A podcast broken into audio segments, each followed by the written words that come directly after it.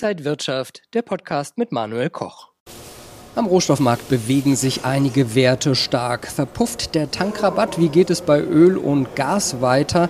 Mais, Soja, Bohnen und Weizen haben wir im Blick und wir schauen auf Gold. Ist das jetzt der sichere Hafen in volatilen Zeiten? Das alles kläre ich jetzt mit dem Rohstoffanalysten von der Deutschen Bank, Michael Blumenroth, hier an der Frankfurter Börse. Herzlich willkommen.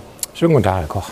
Ja, schauen wir vielleicht auf das Thema, was die meisten wahrscheinlich jeden Tag an der Zapfsäule sehen. Der Tankrabatt gefühlt verpufft eher. Wie ist das denn in der Wirklichkeit? Verdienen die Ölkonzerne ein bisschen mehr dran, als sie eigentlich sollten? Also vielleicht ein bisschen, ähm, es würde sich natürlich anbieten. Aber ich möchte jetzt nicht die ganze Schuld auf die Ölkonzerne schieben. Das Problem ist eigentlich der Rohölpreis. Wir haben jetzt, wenn wir den Juni vergleichen mit den Preisen, die wir im Mai gesehen haben, haben wir tatsächlich ähm, durchschnittlich gesehen einen höheren, Rohölpreis an den Börsen in New York. Insbesondere wir haben Brennöl ist teurer, WTI-Öl ist teurer. Warum ist das der Fall? Ähm, was jetzt den Tankrabatt leider so ein bisschen wegverpuffen lässt, diesen Rabatt, ist, dass China aus dem Lockdown herauskommt, also mehr oder weniger zumindest, was eigentlich natürlich ein sehr gutes ähm, Signal für die Weltwirtschaft ist. Eigentlich profitieren wir ja alle davon, wenn China wieder aufmacht. Aber natürlich, man braucht jetzt wieder viel mehr Öl, als man das jetzt im Lockdown-Zeiten im April oder Mai gebraucht hat. Also China kommt als starker Nachfrager wieder auf den Markt. Nachfrage steigt, ähm, zieht den Ölpreis hoch. Und das andere Problem ist wiederum die Angebotsseite.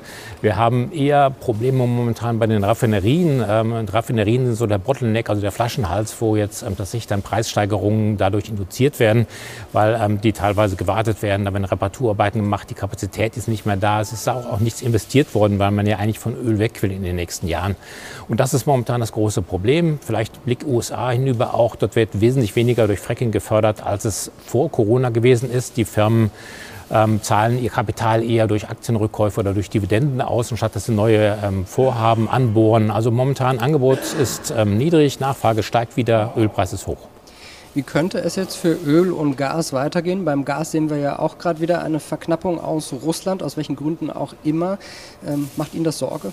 Ja, ein bisschen schon. Also gerade der Erdgaspreis, der ist natürlich jetzt sehr, sehr abhängig davon, wie sich der ähm, Russland-Ukraine-Krieg und die Sanktionen des Westens und eventuelle Gegenreaktionen da gegenseitig hochschaukeln können. Man sieht es ja jetzt, vielleicht ist das so ein Signal, ähm, dass uns da jetzt ein unangenehmer Winter bevorstehen könnte. Der Erdgaspreis deutlich gestiegen.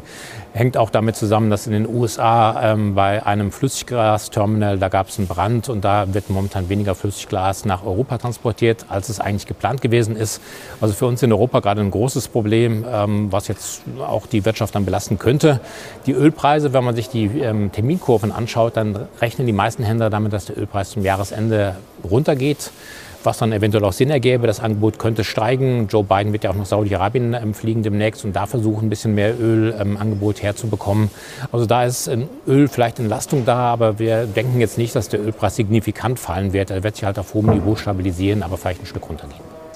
Wir sehen enorm schwankende Märkte aus verschiedensten Gründen. Inflation, Zinswende. Ähm, der sichere Hafen, wie man immer so sagt, Gold, springt jetzt aber nicht so richtig an. Ein bisschen gestiegen, aber es gibt nicht die großen Sprünge. Warum ist das so? Ja, gibt zwei Gründe. Zum einen, ähm, wenn man das Gold gegen US-Dollar betrachtet, stimmt das. Da sind wir ungefähr da, wo wir am Jahresanfang gewesen sind. Aber der US-Dollar ist sehr, sehr stark geworden im Jahresverlauf. Also wir müssen dann schon immer auch gucken, was kostet das Gold zum Beispiel in der Eurozone oder in Japan. Eurozone, ähm, Gold hat sich verteuert, 8% seit Jahresbeginn. In Japan zum Beispiel durch den schwachen Yen, Gold ist 16% teurer, als es am 1. oder 3. Januar gewesen ist. Bedeutet also, der sehr starke Dollar belastet den Goldpreis in Dollar betrachtet, aber in Fremdwährung oder in Außenwährung steigt der Goldpreis dennoch. Zweiter Grund ist ähm, die starken Renditeanstiegen, gerade in den letzten ähm, Tagen und Wochen. US-Renditen, zwei Jahre, fünf Jahre, zehn Jahre, die waren um die 3,5 Prozent herum für US-Staatsanleihen. Bin ich jetzt ein großer Anleger und ähm, will zehn Jahre lang Geld anlegen, dann kriege ich jetzt 3,5 Prozent. Wenn ich die Anleihe bis zur Fälligkeit halte, sind über die zehn Jahre 35 Prozent plus Zinseszins die Wiederanlage und das muss der Goldpreis halt erstmal steigen. Und je höher die Renditen sind, die jetzt momentan sehr stark angestiegen sind, ähm, desto mehr lasse das auf dem Goldpreis. Das ist das, was den Goldpreis momentan drückt. Aber Sie haben es gesagt, Volatilität ist sehr, sehr hoch. Aktienmärkte sieht man schwanken mit riesigen Tagesschwankungen.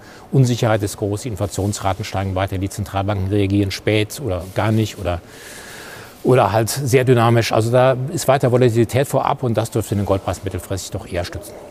Das heißt, äh, Anleger sollten vielleicht überlegen, ob sie ein bisschen was in Gold investieren und dann vielleicht physisch oder eher so ETFs, ETCs? Ich würde eher ähm, definitiv, so ein Teil des Portfolios, natürlich nicht ähm, alles, aber 5 bis 10 Prozent sind nicht falsch in Gold, würde ich sagen. Und das würde ich eher in ETFs machen. Enge Geldbriefspannen, jederzeit kaufen, verkaufbar hier in der Börse auch. Also das würde ich eher nahelegen. Wenn wir auf äh, andere äh, Rohstoffe schauen, zum Beispiel Mais, Sojabohnen, Weizen, auch das alles gestiegen. Äh, könnte es da zu Engpässen vielleicht auch kommen? Ja, es ist tatsächlich zu befürchten, weil natürlich durch den Krieg in der Ukraine ähm, da ein großer Teil des weltweiten Angebots wegfällt. Darauf reagieren die Märkte natürlich sehr stark. Man hat die Preissteigerung gesehen. Und es ist tatsächlich ähm, zu befürchten, wenn wir keine Lösung finden. Also das meiste wird ja normalerweise über das Schwarze Meer exportiert ähm, per Schiffstransport. Da muss jetzt irgendwie muss man sich zusammensetzen und ähm, dann tatsächlich eine Lösung finden, dass das auch passieren kann, weil gerade in Afrika, im Nahen und Mittleren Osten ähm, sind doch ähm, sehr stark, die sind sehr stark von den Exporten aus der Ukraine abhängig. Und ich hoffe, dass wir da, eine, dass wir da eben eine Lösung finden werden. Und allgemein nochmal die Frage, Rohstoffe werden einfach weiter steigen momentan? Ja, ich denke definitiv schon. Rohstoffe sind knapp, die Nachfrage ist riesig, gerade auch jetzt wegen erneuerbaren Energien. Das ist ein Thema, was uns ja die nächsten zehn Jahre beschäftigen wird. Ähm, momentan noch die alte, ähm, die fossilen Brennstoffe gefragt, aber auch Metalle werden weiter gefragt bleiben. Rohstoffe auch wegen Inflation, natürlich auch Inflationsschutz sagt Michael Blumenroth, Rohstoffanalyst bei der Deutschen Bank. Vielen Dank für die Einblicke in die Rohstoffwelt. Danke Ihnen, liebe Zuschauer, fürs Interesse. Das war der Rohstofftalk hier von der Frankfurter Börse. Ihnen alles Gute und bis zum nächsten Mal.